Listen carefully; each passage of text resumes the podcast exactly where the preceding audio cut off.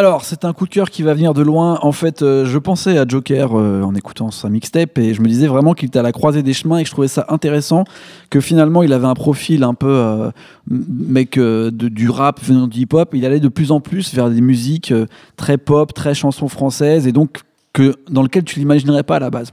Et j'ai pensé à un groupe euh, qui s'appelle les Doobie Brothers, qui est un groupe des années 70, qui était genre euh, des chevelus euh, qui sortaient de, de Woodstock en gros et qui faisaient du rock un peu planant. Et au milieu des années 70, ils ont changé de direction parce que leur chanteur était malade. Et ils ont pris Michael McDouglas avec eux, qui est un blanc, genre euh, avec une barbe, on dirait qu'il fait de la country. Et son truc, c'est Blue Eye Soul. Genre, il adorait le RB, il adorait Stevie Wonder. Et en gros, c'était euh, un mec qui aurait dû faire de la country, qui s'est mis à faire une sorte de pop soul RB incontrôlable. Et ils ont fait des, des morceaux et des albums incontrôlables dans cette période. Et pourquoi je vous en parle maintenant? C'est parce que Thundercat a sorti un album il n'y a pas très longtemps. Et sur son premier single qui s'appelle, euh, je me souviens plus, Show You the Way.